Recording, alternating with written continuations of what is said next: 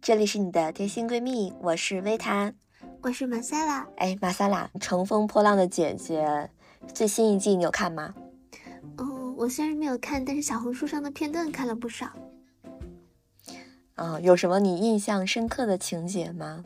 印象深刻的比较是陈意涵是自有参加，还是说，对她也是其中一位啊？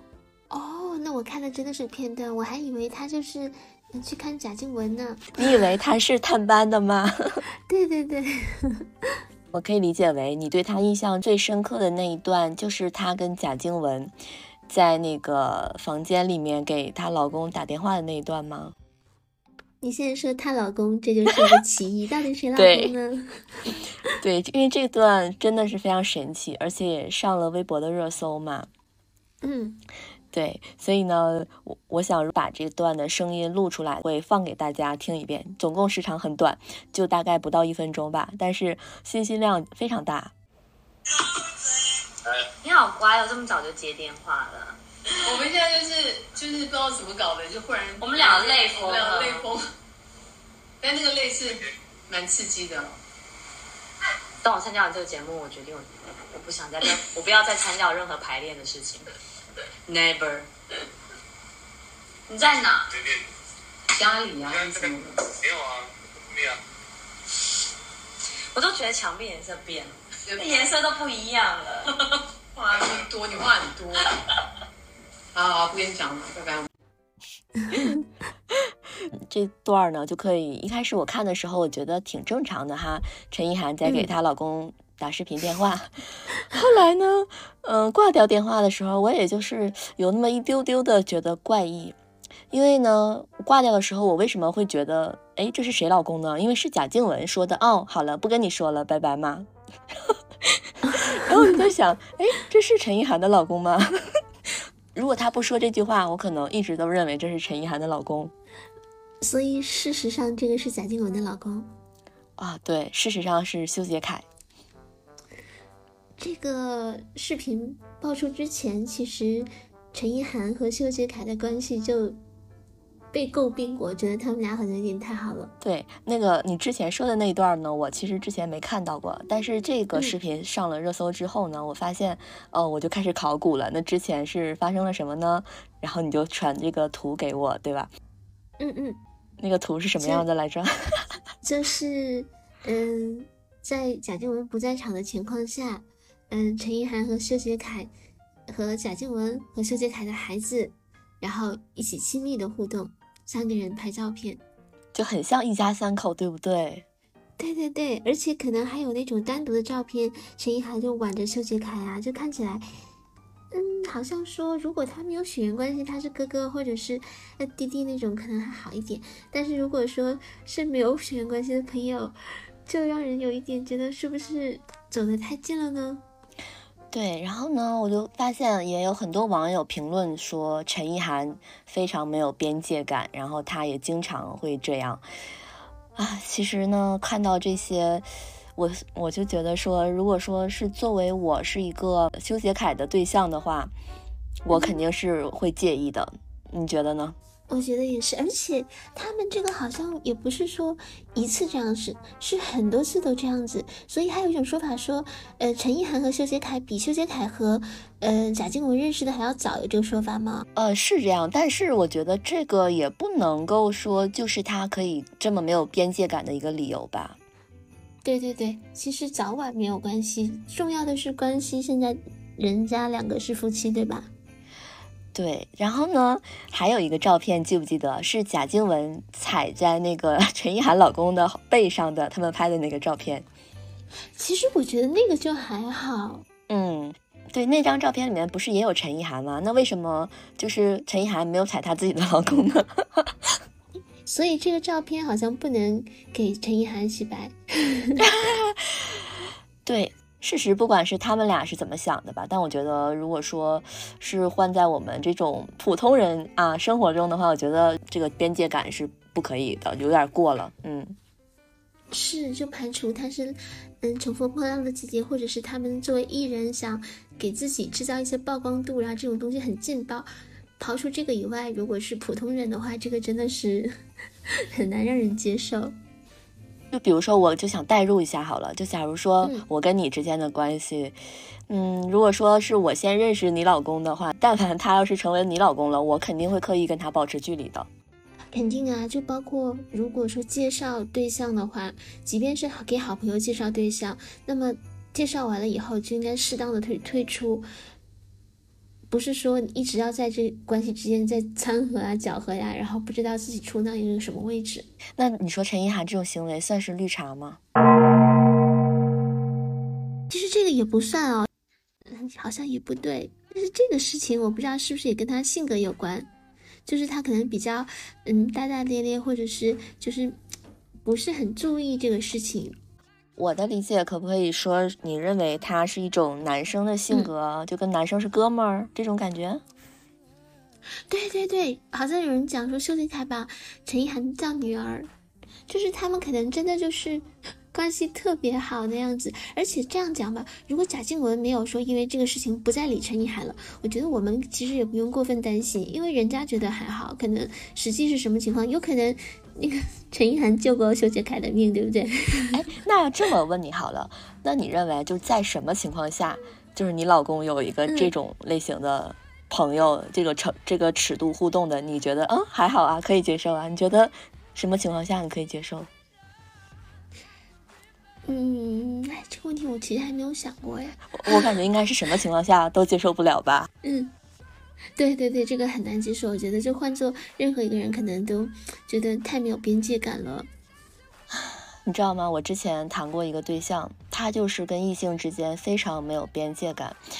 这个人呢，我也是跟你提过很多次啦。然后他是怎么个没有边界感呢？就是我们当时都是在游轮上工作嘛，所以我觉得我经常见到他的时候呢，他都是在跟一个异性啊勾肩搭背啊怎么样的，然后我心里就很不舒服。但是他的话，我可能又帮他说几句话，可能就是跟文化有差异。我觉得这个东西就不好界定，因为我们不是很了解他的文化，因为毕竟是外国人嘛，对吧？你要是这么说的话，但是我的内心的不舒服的感觉是真实的，对吗？对对对，我觉得他可能有一个问题做的不好，就是他没有顾及到你的感受。即便说那是他的文化，但是他在跟你交往，他也考虑到你的感受。但是你知道问题在哪儿？问题是我好像也不太就是能去聊开这件事情，因为我觉得我总是在想，哎，会不会是我太小气了？会不会人家这个就是礼仪呀，就是 这个友谊呀？我会这样子想，但我觉得我不舒服的感觉我就没有说出来，然后而且我会觉得自己这种感觉会让自己显得很小气。所以这就是你的问题了。如果说你表达出你的想法，然后他还这么做的话，我觉得就是他的问题了。但是如果你都没有表达出来，他可能会只觉得很正常。如果说他在一个和他相同文化背景的一个女孩子交往，然后对方可能觉得这个 OK，他可能觉得你也觉得这个 OK，他并没觉得我们觉得不行这样子。是，我觉得确实我，嗯我那个时候不太擅长沟通这种事情对。对对，嗯，虽然就是，呃呃，可以可以理解，但是还是没有办法接受。所以我说这个事情，你别看它好像没有触碰什么所谓的原则，但我觉得这件事情其实它很严重。因为为什么说我当时没有说出来呢？我当时的一个考虑也是觉得说。OK，反正下一个合同我可能跟你就不在一个船上了，所以呢，我说这些干嘛呀？我们俩就快乐这一个合同好了，所以我就没有说出来。那么，如果是这是一个长期的关系的话，我觉得一定要说出来，而且我觉得说出来可能这个人呢，你也要考虑考虑他到底适不适合你了，因为这件事儿其实我现在认为是很严重的一个原则的问题。嗯，对，就是，呃，否则的话，真的就太没有边界感了。他和所有的女生都可以对聊得很好，然后都很熟，对，嗯，这样不是不是很好。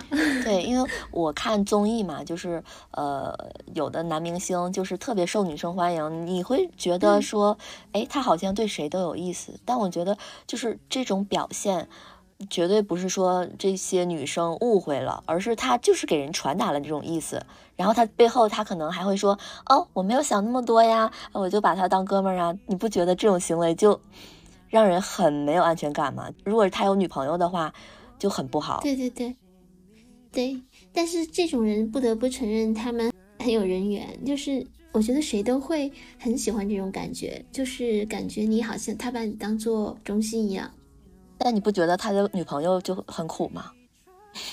嗯，那肯定的了。他要承受多多少的那种嗯莺莺燕燕啊？对对对，因为很多人都会会错意，以为他对他对他有意思。现实中我也认识这种，就是那种交际花型的男人。哦，这种这还有特定的名字，因为他就会让你感觉，哎，他是不是对你有意思？然后其实他可能对大多数的女性都是这种模式。嗯哼，这种人吧，你一开始会觉得你跟他相处很舒适，因为他会让你觉得你自己被重视了。但是如果你作为他的女朋友，那么你就是最惨的那一个。所以这样的人不配有女朋友。这种人就不要让他有女朋友好了，他就让他当大家的好了，反正他也享受当大家的嘛。嗯，这个很好。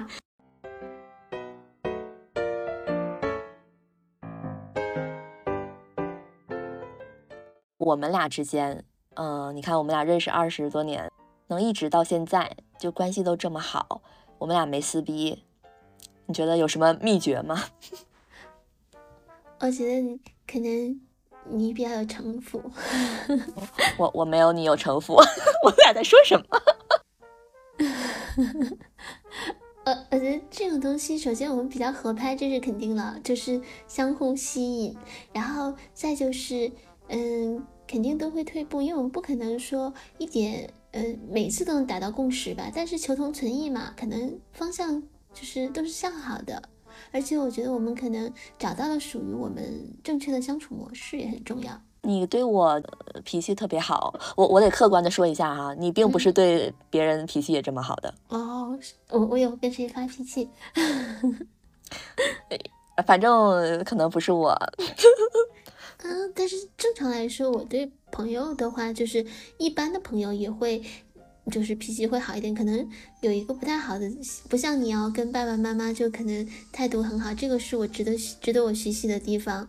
我可能有的时候跟亲人的话，可能会有一点点，就是有有有情绪在，但这个亲人可能也仅限于爸爸妈妈。如果其他的亲人，我也不会。哎，对，那你有没有想过为什么会这样啊？这个其实不好，这个就是，嗯，怎么说，嗯，就太熟悉了。可能我妈妈有的时候跟我，也就像我这么讲吧，我妈妈如果看到我有问题，她会直接指出来，其实这是对的，因为连妈妈都不讲的话，那谁都不会讲，对吧？但是她直接指出来的话，肯定会让谁都喜欢听赞扬的话，或者听中性的话，至少他不愿意听批评的话。但如果说一个人会直接把你的问题、缺点指出来，而且是毫不遮掩的，而且是经常性的，你可能就会觉得，你懂的那种感觉。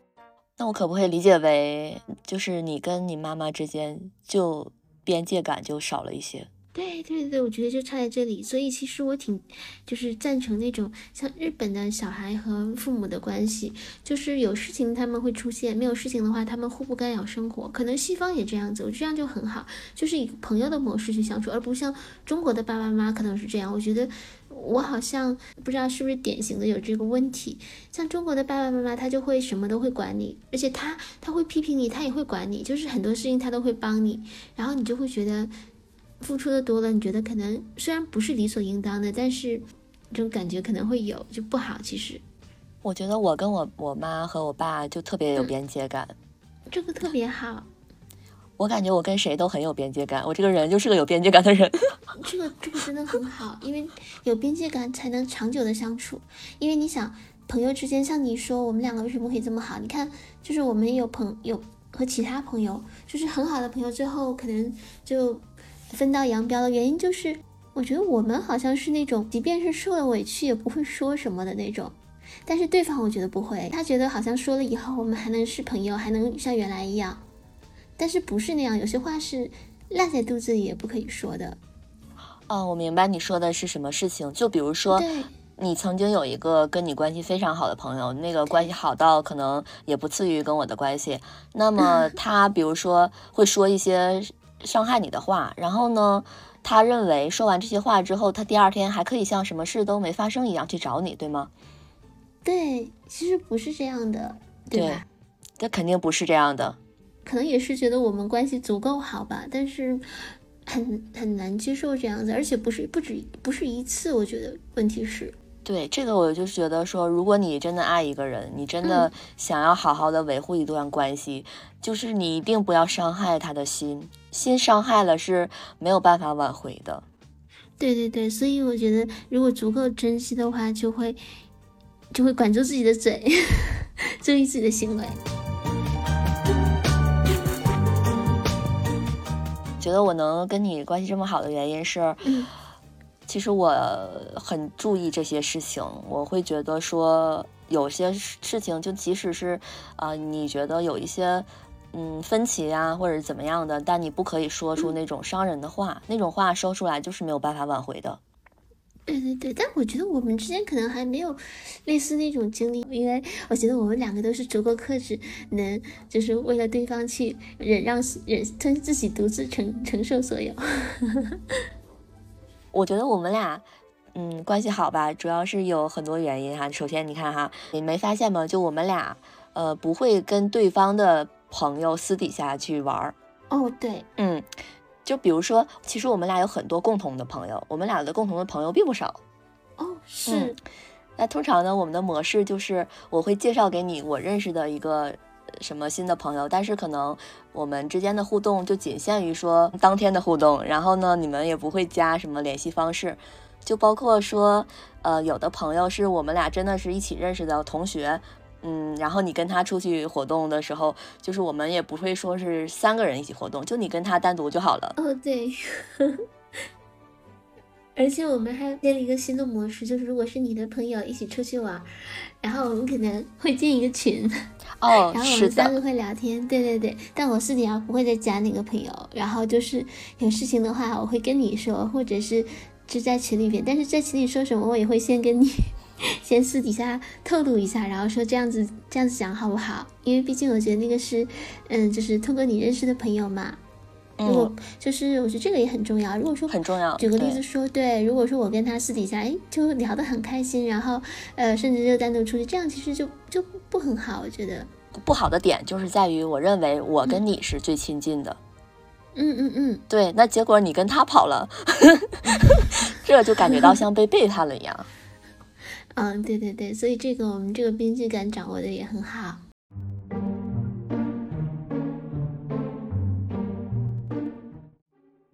你记不记得有一次，我就是好几年前了，我有一个暧昧对象，然后我带他跟你一起去唱歌，然后呢，中途呢，我出去上厕所了，然后结果回来，你跟我说发生了什么？他叫他把我的微信加上去了，然后我就立刻告诉你了。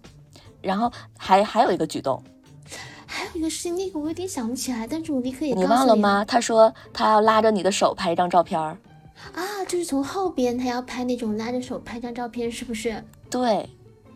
对，当时我很费解，然后我就立刻告诉你了。哎，对你当时是怎么想？对，你看，我就想跟你分享。其实事实后面的一些事情呢，就证明了这个男生非常的渣。就他那种渣是什么情况的渣呢？他会趁一个小小的空隙，可能只有十分钟的时间，他就能认识一个新的妹子。这个是我觉得已经渣的出乎了我的想象。对对对，这个男生肯定是不行的，这已经是。基调已经定下来了，对。然后你跟我说了这件事情之后，首先我必须说，我一点都没有那种说啊嫉妒的心理，说哎觉得他怎么看上你了，我完全没有这种想法。我就觉得这个男的不行，我我会觉得我们俩就心是最近的。你看这种事儿你都告诉我了，就说明他这个男的不行。我真的就是这样想的。嗯。对，其实当时他加我的时候，我内心是抗拒，但是又不好说，哎，不加了，就是正好就就就堵在那个地方。我这个人好像当时也可能别的事情上也不是那种特别会拒绝别人的人，但是。就是这事情发生以后，我会第一时间告诉你，所以我就觉得像你说的，对我知道这就是在每一段关系里边哪一个是最核心、最重要的。然后他就没有做到这一点，因为你首先他是先认识的我，然后我们俩的认识的也是通过呃中间有一个非常重要的朋友去认识的。按理来说，这应该也是一个圈子的人，但是正常来讲，你看他先认识了我，应该说他跟我的关系更近一点。咱虽然说那个时候还没谈对象，结果你背着我加我的闺蜜，你什么意思？就是哪怕。你说当时我俩没正式在一起，你说哎，我觉得你闺蜜挺不错的，我加她一下微信，我觉得这我都觉得挺好的，你是个爷们儿。但你背着我，我就又感到了说，哦，你这个人真的是不行，你背着我干这种事儿有必要吗？但是我觉得哦，如果说加。对方的朋友只有一个事情我能理解，就是比如说他想通过我给你买点什么呀，或者是想了解一下你呀，更深入的，比如说你你喜欢什么呀，嗯，他来问我，我觉得这种的话，如果他加我，我觉得正常，因为他是为了你和你更好。如果不是因为这个原因，他加就一点意义都没有，就不知道他要干嘛了。对，所以这个我俩也是达成一致的。就还有一点，我觉得我们俩能相处的比较好的原因，是我们俩其实呃没有什么金钱上的那种。就是什么呃借钱啊什么的，这种全都没有。我们俩的钱算的都挺明白的。对，我之前就听有一个朋友他说，他说好朋友之间千万不能就是借钱啊或者怎么样子。你记不记得你有一个特别好的朋友？之前他有一个朋友跟他借钱，就说我明天就还给你。对，后来就是永远都没有还。对，就是因为有这种不好的事情，感觉。其实，如果说我们两个之间是，即便是掺杂的钱的话，我觉得好像也还好，因为毕竟关系在这里嘛。我是觉得说我可以给，我还是那个观点，我可以给，就哪怕我以借的名义，但是我心底认为这个钱我是给的，我才会拿出来。其实这样很好，我觉得你这个模式我也学到了，之前我都不知道，但是我听到以后，我觉得这么做非常好。其实我肯定是给出去那一刻，我就不会说想着说，哎，你哪天还我的事儿。如果我有这种想法，那我就不要给。对对对，对，然后你看我俩平时什么吃饭啊什么的，这个钱我们俩是没有在算的，这个都无所谓，这都是谁谁多谁少的。今天你请我，明天我请的，这很正常，这个不算。对，因为如果，对对对，这个这个不算，是。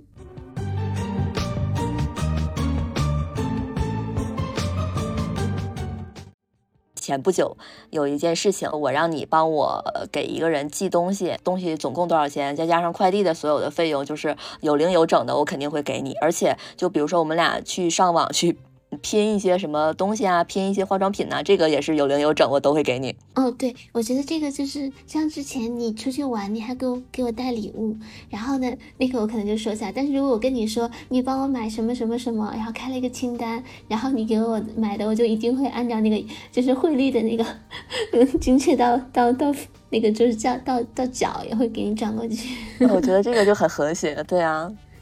对对对，对，就非常好。所以说，我们还是有，就是多年总结出来的一套相处的模式。对，而且我想，如果说以后我们两个就是一起创业呀什么的，我们俩也能挺好的。因为，呃，就是之前你给我分享一个视频，就是刘涛跟秦海璐那种关系，我觉得我们俩可以就达到那种程度的。哦，对对对，我觉得。啊，他们俩的我发给你，我就觉得，这刘涛最让人感动的不是别的，就是他和钱海璐这种关系，真的是太令人羡煞旁人了。对，就是在刘涛最低谷的时候，她老公啊破产呀，然后她也没有付出啊，那个时期就是秦海璐就是倾囊相助那种的，我就感觉这个真就是说无条件的爱。对对对，所以说就能，所以在后期为什么才会就是他对秦海璐也那么好。对秦海璐对他那么好，然后他后来对秦海璐也那么好，就是，所以我觉得他们俩之间不需要不需要其他男生了。对对对，这个比较好磕，而且我觉得其实这种感情重点就在于什么？就是付出的那一个人不要想着说他给他要什么时候回报我，如果你有这种想法，你就不要付出。对对对对对，你这个说的太好了，的确是这样。是的，所以我也是嗯学到了。对，然后还有一个就是，我觉得我这个人真的是一个很有边界感的人。就首先，嗯，我呢不是特别喜欢去别人家，就任何人的家，就只要不是我自己的家。然后我也不太喜欢我家里来一些，呃，不是在我家里住的常住人口，就任何人，我也觉得来我家，我也不是很舒适。嗯哼，嗯，就是你有没有什么点，就是你觉得你会比较在意的？我觉得啊，你说这个其实是这样子。其实可以在外边，尽量不是不到自己的家里去，这个有道理。我觉得我你说完以后，我也很赞同。